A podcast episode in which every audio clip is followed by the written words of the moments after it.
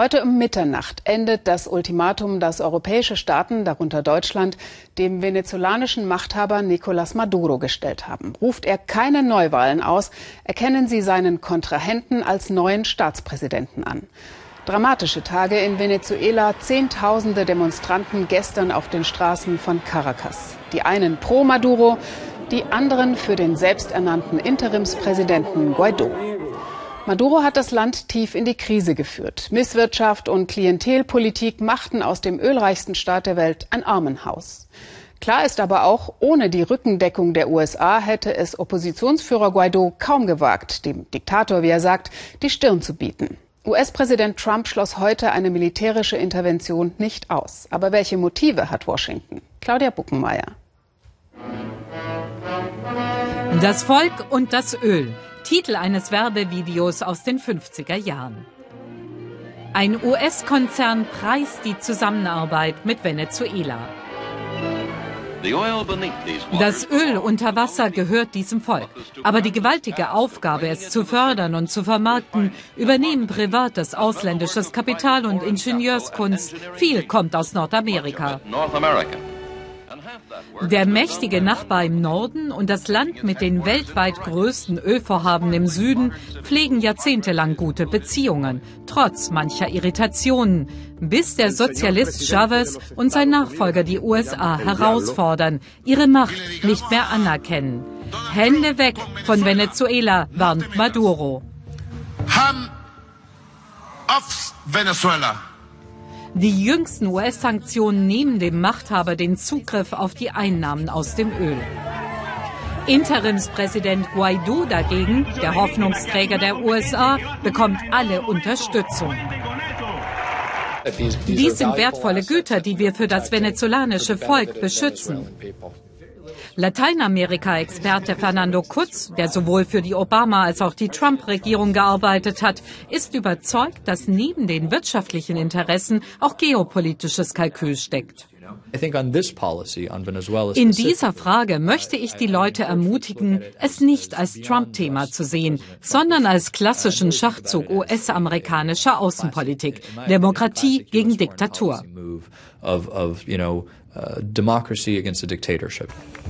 Vizepräsident Pence jedenfalls verspricht Venezolanern in Florida, so lange diplomatischen und wirtschaftlichen Druck auszuüben, bis im Land wieder Demokratie herrscht.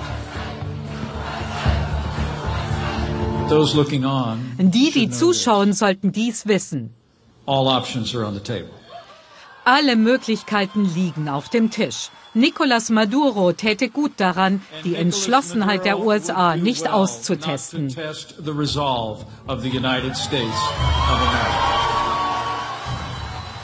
Bis hin zum Militäreinsatz? Damit spielt jedenfalls der nationale Sicherheitsberater Bolton auf einer Pressekonferenz. Journalisten fällt eine Notiz ins Auge. 5000 Soldaten nach Kolumbien, wie für die Kameras hingehalten. Kollegen machen ihn darauf aufmerksam. Bolton dreht das Blatt um. Doch die Drohung ist in der Welt. Man muss das Militär anstacheln. Solche Botschaften sind wichtig. Die Offiziere müssen verstehen, dass die USA und der Rest der Welt diese Krise sehr ernst nehmen. Ungewohnt für Donald Trump, aber bei Venezuela sucht er den Schulterschluss mit Verbündeten. In der Region, weltweit, auch über die Vereinten Nationen.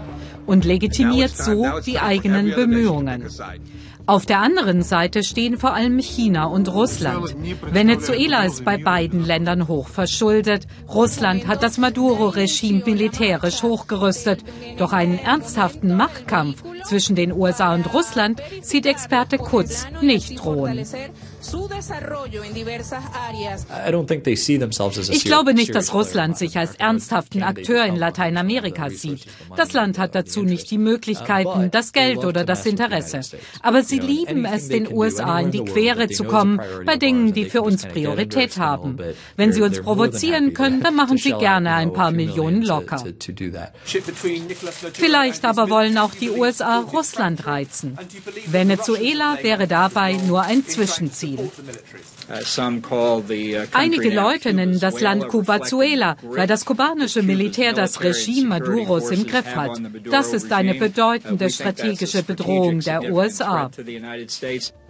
Bolton und mit ihm die gesamte Trump-Regierung wollen einen Regimewandel, nicht nur in Venezuela, sondern auch in Nicaragua und Kuba, der Troika der Tyrannei, wie sie die drei nennen. Und dann ist ein Machtkampf mit Russland vielleicht doch nicht ganz ausgeschlossen.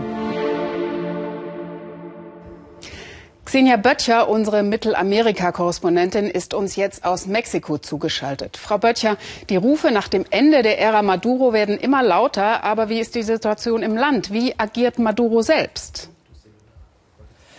Also die Situation im Land ist eine angespannte Ruhe. Die Menschen warten darauf, was passiert. 80 Prozent heißt es, der Venezolaner wollen die Maduro-Regierung nicht mehr. Das Ultimatum der Europäer hat Maduro verstreichen lassen.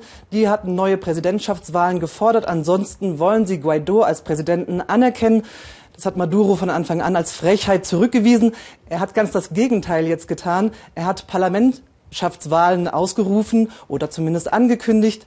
Das Parlament wird momentan von der Opposition dominiert und das sind seine Widersacher, die will er nun ausschalten.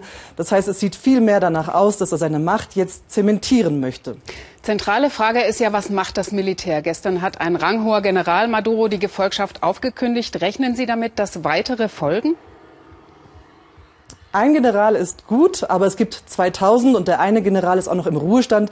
Es braucht eine viel aktivere Beteiligung von viel mehr aktiven Truppenführern und danach sieht es im Augenblick nicht aus. Es heißt zwar, dass die rangniedrigen Militärs zu 90 Prozent auch die Maduro-Regierung nicht wollen, aber die Führung, die profitiert von der Maduro-Regierung. Die sind in den Banken, sie sind Minister, sie sind in der Ölwirtschaft tätig und äh, sie sind auch in der Essensverteilung tätig. Das heißt mit anderen Worten, sie haben nichts zu gewinnen, sie haben alles zu verlieren, mhm. wenn Maduro gehen muss. Ganz kurz noch, wie sehen Sie die Chancen für einen Machtwechsel? Das ist die große Frage, die sich wirklich jeder stellt. Ähm, es ist so, dass Maduro natürlich den Rückhalt von China und von Russland hat. Das ist eine riesige Supermacht und er die Rückhalt des Militärs auch noch. Allerdings äh, wird Guaido geschützt durch die USA. Die haben gesagt, wenn ihm etwas passiert, dann schließen sie auch eine Militärintervention nicht aus. Aber zum gegenwärtigen Zeitpunkt jetzt kann wirklich keiner sagen, wie Guaido die Macht tatsächlich erlangen möchte. Vielen Dank, Senja Böttcher, für diese Einschätzung.